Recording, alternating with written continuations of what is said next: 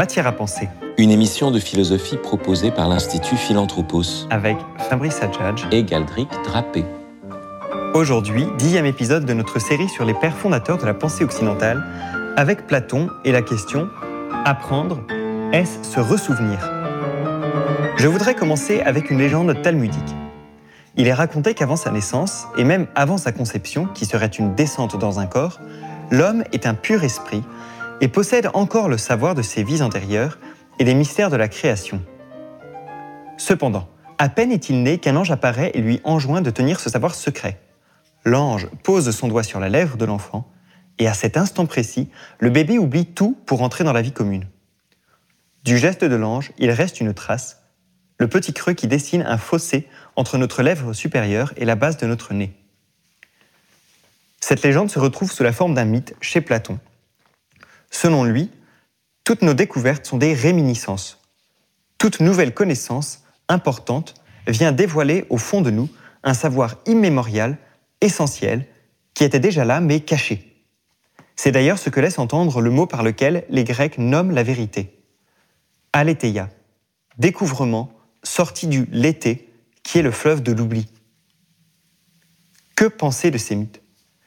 Quelle vérité contient-il? Et que veut dire Platon à travers ce qui a été trop vite réduit à une théorie de l'apprentissage comme ressouvenir C'est ce que nous avons tenté de savoir en écoutant et en commentant un célèbre passage de son dialogue, le Ménon, où Socrate s'entretient avec un aristocrate de Thessalie, amateur sophiste. Si je fais naître des doutes dans l'esprit des autres, ce n'est pas que j'en sache plus qu'eux. Je doute au contraire plus que personne. Et c'est ainsi que je fais douter les autres.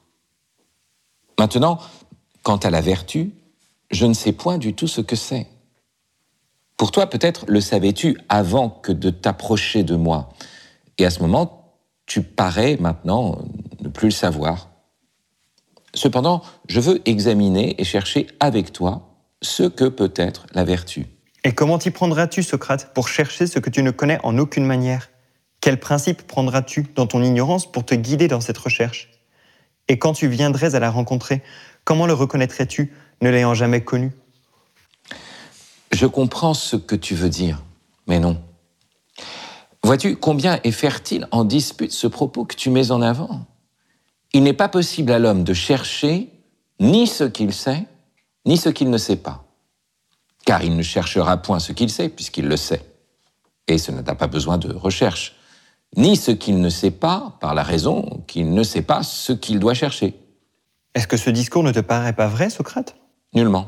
Me dirais-tu bien pourquoi? Oui, car j'ai entendu des hommes et des femmes habiles dans les choses divines. Que disaient-ils Des choses vraies et belles, à ce qu'il me semble. Quoi encore? Et quelles sont ces personnes-là? Quant aux personnes, ce sont des prêtres et des prêtresses qui se sont appliqués à pouvoir rendre raison des choses qui concernent leur ministère c'est Pindare et beaucoup d'autres poètes, j'entends ceux qui sont divins. Pour ce qu'ils disent, le voici. Examine si leurs discours te paraissent vrais. Ils disent que l'âme humaine est immortelle, que tantôt elle s'éclipse, ce qu'ils appellent mourir, tantôt elle reparaît, mais qu'elle ne paraît jamais, elle ne périt jamais. Que pour cette raison, il faut mener la vie la plus sainte possible, car les âmes qui ont payé à Proserpine la dette de leurs anciennes fautes, elle les rend, au bout de neuf ans, à la lumière du soleil. De ces âmes sortent les rois illustres, célèbres par leur puissance, et les hommes grands par leur sagesse. Dans l'avenir, les mortels les appellent de saints héros. Ainsi, l'âme étant immortelle, étant d'ailleurs née plusieurs fois, et ayant vu ce qui se passe dans ce monde et dans l'autre et toute chose, il n'est rien qu'elle n'ait déjà appris. C'est pourquoi il n'est pas surprenant qu'à l'égard de la vertu et de tout le reste, elle soit en état de se ressouvenir de ce qu'elle a su antérieurement. Car comme tout se tient, et que l'âme a tout appris, rien n'empêche que se rappelant une seule chose, ce que les hommes appellent apprendre, on ne trouve de soi-même tout le reste, pourvu qu'on ait du courage et qu'on ne se lasse point de chercher. En effet, ce qu'on nomme chercher et apprendre n'est absolument que se ressouvenir. Il ne faut donc point ajouter foi aux propos fertiles en dispute que tu as avancés. Il n'est propre qu'à engendrer en nous la paresse et il n'y a que des hommes efféminés qui puissent se plaire à l'entendre. Le mien, au contraire, les rend laborieux et inquisitifs. Ainsi, je le tiens pour vrai. Et je veux en conséquence chercher avec toi ce que c'est que la vertu. J'y consens, Socrate. Mais te borneras-tu à dire simplement que nous n'apprenons rien et que ce qu'on appelle apprendre n'est autre chose que se ressouvenir? Pourrais-tu m'enseigner comment cela est ainsi? J'ai déjà dit, mais non, que tu es un rusé. Tu me demandes si je puis t'enseigner dans le temps même que je soutiens qu'on n'apprend rien et qu'on ne fait que se ressouvenir, afin de me faire tomber sur le champ en contradiction avec moi-même. Fabrice Adjadj, il n'est pas possible à l'homme de chercher ni ce qu'il n'est, ni ce qu'il sait, ni ce qu'il ne sait pas, car il ne cherchera point ce qu'il sait parce qu'il le sait, ni ce qu'il ne sait point par la raison qu'il ne sait pas qu'il doit le chercher. Quel est le contexte de ce texte? Alors ce texte, le, Ménon, est un des, grands textes platoniciens pour, euh, pour deux raisons. D'abord parce qu'il porte sur la, connaissance elle-même. C'est ce qu'on appellerait aujourd'hui une théorie de la connaissance, une épistémologie euh, euh, platonicienne. Euh, et donc, vous voyez, avant même de connaître ceci ou cela, il, s'agit de savoir qu'est-ce que c'est que connaître et comment est-ce qu'on connaît. Donc, ça en fait un texte fondamental.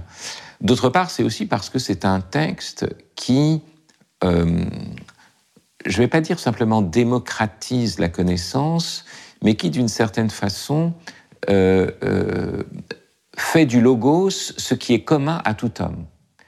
Et c'est déjà un texte qui, un peu, un peu comme ce que le christianisme va faire par rapport à la question de l'esclavage, hein, au nom de la charité. Voilà, on n'a pas, les chrétiens n'ont pas aboli l'esclavage, mais peu à peu, euh, par la vérité de la fraternité en Christ et, de, la, de, la, charité, l'esclavage est comme tombé de lui-même. Bon, euh, eh bien, c'est la même chose ici. Euh, dans ce dialogue, il va y avoir un passage très étonnant où Socrate va arrêter de s'entretenir avec Ménon, qui est un aristocrate, et un aristocrate qui aime les, sophistes, les, orateurs, donc euh, qui est persuadé qu'il y a une élite intellectuelle qui possède le savoir.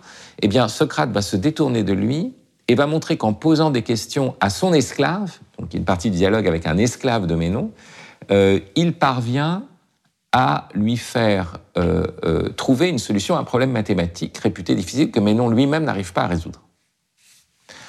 Et, donc il révèle que non seulement donc qu'est-ce que c'est que connaître, mais en plus que, que connaître est partagé par tous, que tous sont dotés du logos, et que même un esclave a le logos. Alors vous voyez, c'est un texte extrêmement euh, subversif euh, pour une société où il y avait de l'esclavage. Et on peut comprendre aussi que, que, pour cette raison même, Socrate ait pu être condamné à mort. Une société qui est structurée sur des hommes libres, mais des hommes qui sont libres pour les choses politiques, euh, précisément parce qu'il y a derrière des esclaves qui travaillent pour eux. Eh bien cette société a du mal à admettre que, le, comme disait comment dire, Descartes, hein, que que, le, bon sens est la chose la mieux partagée du monde. Bah, c'est quelque chose qui, se trouve aussi dans ce texte. Alors, si on en arrive plus précisément au passage que nous étudions ici, euh, c'est un passage sur la question de... il, y a une, double question hein, ici. Euh, la question de savoir comment est-ce qu'on peut chercher quelque chose, c'est la question que vous posez d'emblée, d'entrée de jeu, et euh, la seconde question qui est de dire, mais alors, euh, puisqu'on ne peut chercher que ce qu'on connaît déjà, plus ou moins, euh, quelle est la structure de connaissance où, justement, on sait déjà sans savoir, de telle sorte que c'est en nous, et donc on va se mettre à chercher. Eh bien, c'est la, la, structure mémorielle. Donc, je j'oublie, mais j'ai su, et ce que j'ai oublié est déjà là en moi, ce qui fait que je me mets à chercher. Vous voyez, la quête de la sagesse, c'est avoir un mot sur le bout de la langue. Vous voyez, le fait que on, cherche, euh, et, et c'est pas qu'on en prend conscience, c'est que d'emblée, vous voyez, euh, euh, tout, l'élan de notre intelligence, c'est ce mot au bout de la langue qui fait qu'on cherche, qu'on cherche, puis tout d'un coup, ça nous advient. Alors, c'est un, un, texte qui, qui pose d'énormes problèmes. Euh, euh, D'abord parce que il a recours à un mythe, et un mythe qui se prétend d'emblée religieux. Donc, comment se fait-il que ce texte, qui est un texte sur le savoir en philosophie, puisse avoir recours à la mythologie? Euh, Quel est le statut de ce mythe? Parce que ce mythe, pour, pour assurer cette soi-disant théorie de la réminiscence, suppose l'idée qu'il y a une préexistence des âmes, que les âmes ne périssent jamais, qu'elles reviennent dans le corps euh, tous les neuf ans, euh, au mieux. Et donc, on n'est on plus du tout dans un registre philosophique. Est-ce que Platon croit à cette thèse, ou est-ce que ça n'est qu'une image pour essayer de dire quelque chose de plus profond? Et puis, euh, la critique qu'on peut faire aussi, hein, c'est que, voilà, bon, c'est une thèse très simple, on, ne peut connaître qu'à partir de ce qu'on connaît déjà. Euh, cette thèse hein, d'une fait qu'on ne cherche que ce que l'on a trouvé, euh, elle, apparaît, c'est une structure ordinaire de la pensée. Elle sera développée admirablement par euh, euh le, le, Defugate inventionné de, de, de, Plotin, de, de Philon d'Alexandrie, pardon, Philon le Juif. Euh, ça sera repris par saint Augustin. On l'entendra encore chez Pascal, dans le mystère de Jésus, où le Christ lui dit, dit à Pascal, Tu ne me chercherais pas si tu ne m'avais pas déjà trouvé. Euh, comment se fait-il qu'on cherche Dieu? Pourquoi euh, bah, C'est forcément qu'il y, a son empreinte en nous, quoi. On retrouve ça d'ailleurs, c'est au fond, c'est l'argument de saint Anselme, c'est l'argument de Descartes, c'est un argument qu'on appelle ontologique, mais qui est plutôt un argument euh, de, psychologie des profondeurs, on pourrait dire. Hein. Le fait même de chercher Dieu, euh, c'est la marque de sa présence en nous. Pourquoi le chercherait-on s'il n'existait pas? Bon. Euh, et le chercher en tant que Dieu et pas en tant que ceci ou cela qui viendrait compenser telle ou telle frustration mondaine. Il y a autre chose. Donc, c'est là où, il y a une structure qui est classique, mais ça pose un problème. Ça veut dire qu'il n'y aurait pas de nouveauté dans la connaissance, qu'il n'y aurait pas d'événement, qu'il n'y aurait pas de rencontre. Et, et, et Nietzsche avait, avait, vraiment bien vu cela. Euh, il fait une critique terrible euh, dans, dans, Le Gai Savoir, euh, parlant de, de l'homme du peuple et qu'est-ce que le peuple entend par connaissance, que cherche-t-il quand il demande la connaissance? Rien que ceci, ramener quelque chose d'étrange à quelque chose de connu. Nous, philosophes, que mettons-nous de plus dans ce mot, le connu, c'est-à-dire les choses auxquelles nous sommes habitués, de telle sorte que nous ne nous étonnons plus. Nous y mettons notre menu quotidien, une règle quelconque qui nous mène tout ce qui nous est familier. Notre besoin de connaître n'est-il pas justement notre besoin de familier? Vous voyez, le ravissement qui accompagne l'acquisition de la connaissance ne serait-il pas la volupté de la sécurité retrouvée? Ah, et Nietzsche dit, voilà, qu'est-ce qu que c'est? Si c'est se ressouvenir, c'est revenir à ce qu'on savait déjà. Et même, qu'est-ce que fait un philosophe? On l'a vu, par exemple, au moment de, de l'épidémie de Covid. Hein, euh, euh, on était face à un événement, et alors vous avez plein de philosophes qui sont intervenus et qui ont dit Ah ben voilà, vous voyez, ce, ce, qui, ça, ce qui arrive, ben ça correspond exactement à ce que je disais. Euh, sur la société, sur ceci, sur cela. Tout le monde ramène les choses à un système. Donc on est dans un monde, manifestement, s'il si, ne s'agit que de revenir en arrière, sans événement. Et avec en plus un, problème, c'est que si on régresse, euh, quand est-ce que les âmes, parce qu'on pourrait dire elles ont vécu avant, mais est-ce qu'il y a eu un moment où elles ont rencontré la chose, elles ont rencontré cette vérité? Est-ce qu'elles ont vu quelque chose pour la première fois? Alors soit euh, les âmes coexistent avec toute la réalité connaissable dès le départ, et alors cette réalité connaissable était déjà en elles dès leur naissance, et il n'y a plus vraiment de monde extérieur, ni de possibilité de rencontre, ni d'événement.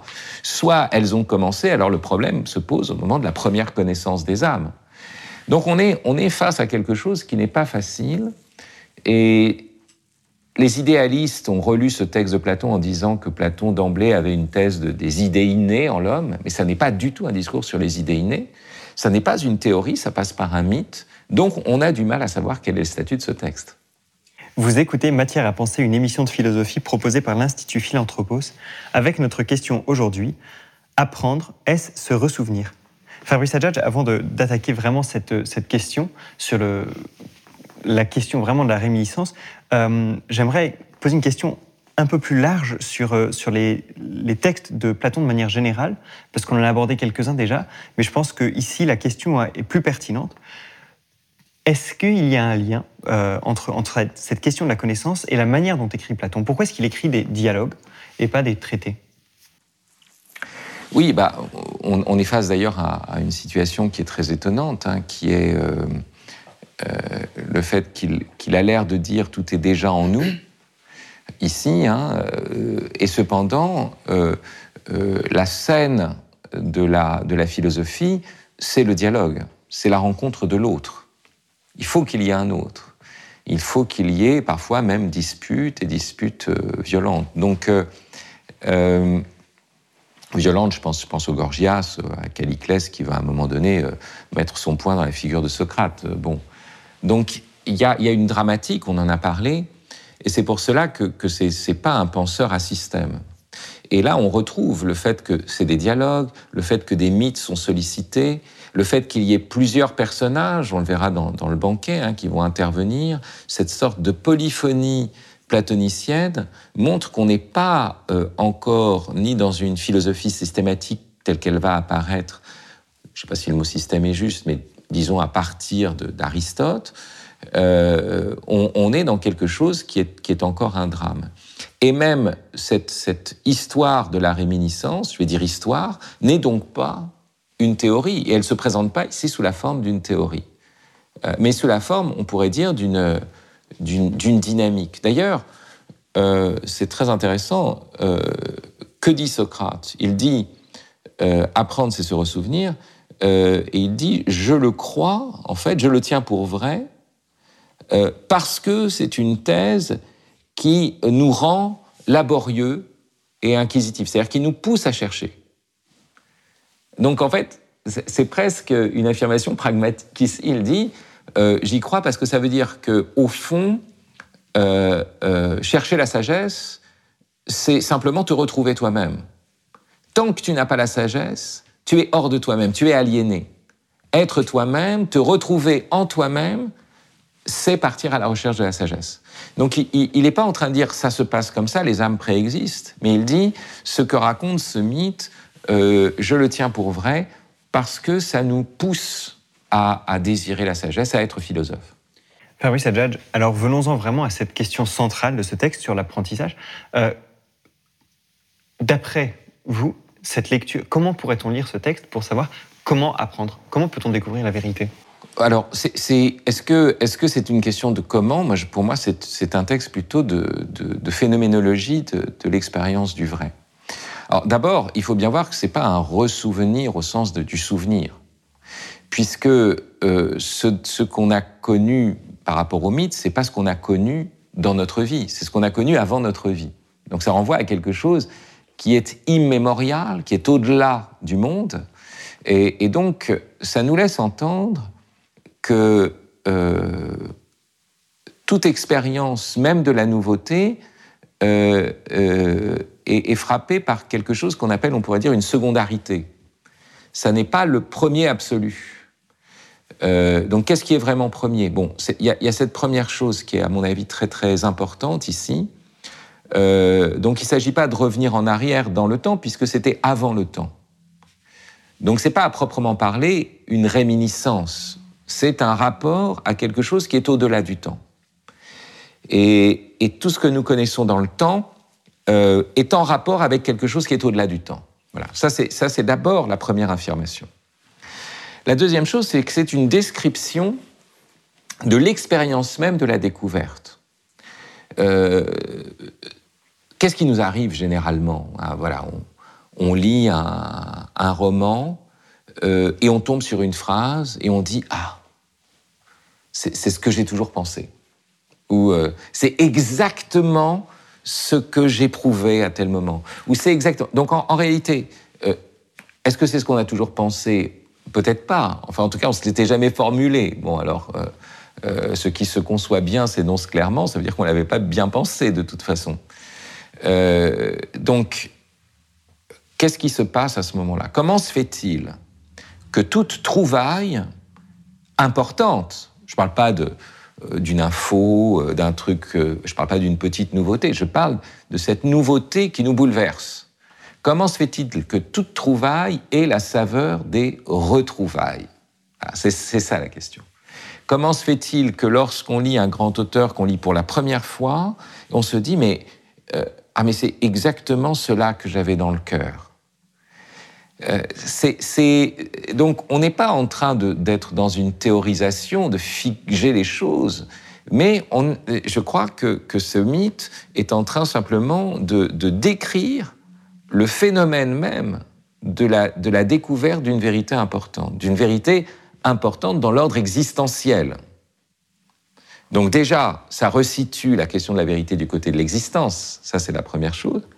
Mais de l'autre côté, ça insiste sur le fait que, au fond, euh, quand je découvre euh, quelque chose qui importe, cela rentre en résonance avec les profondeurs de mon être. Et, dès lors, j'ai ce sentiment euh, de l'avoir déjà vu, de l'avoir déjà connu, ou en tout cas de retrouver la chose que je cherchais, euh, sans même savoir que je la cherchais. Ah, euh, d'être Donc c'est comme si, un peu comme dans le sentiment du déjà vu, mais alors qu'en fait c'est la première fois qu'on vient dans un lieu, euh, mais c'est comme si, en fait, c'est le don de la chose, l'événement de cette rencontre qui, qui, qui me, me, fait découvrir en moi un manque qui n'était peut-être pas là avant, mais que je vois comme étant finalement mon manque le plus profond. J'aurais pu traverser toute ma vie sans m'apercevoir que je manquais de ça. Mais quand je fais la rencontre de ce truc, c'est ça l'événement en fait. Et c'est ça qui est curieux, c'est que l'événement fait toute chose nouvelle, y compris ma mémoire. Ouais, moi je, lis Platon comme un penseur de l'événement et, que cette théorie de la réminiscence, en fait, est une théorie de l'événement et de l'avenir. C'est-à-dire que quand je rencontre quelque chose de, de, de, euh, qui, qui, me bouleverse, euh, je me dis ah mais c'était au fond c'était ça que j'attendais, alors même que je me serais jamais dit que je l'attendais si je ne l'avais pas rencontré. Alors à ce moment-là, tout mon passé est renouvelé par cette nouveauté, et de telle sorte que je, cette trouvaille absolue absolument trouvaille, absolument neuve, apparaît comme retrouvaille. Voilà. Bon. Et dans ce texte, Fabrice Adjadj, euh, Socrate se propose de faire ce chemin avec Ménon et de lui faire découvrir, enfin, qu'ils découvrent ensemble une vérité.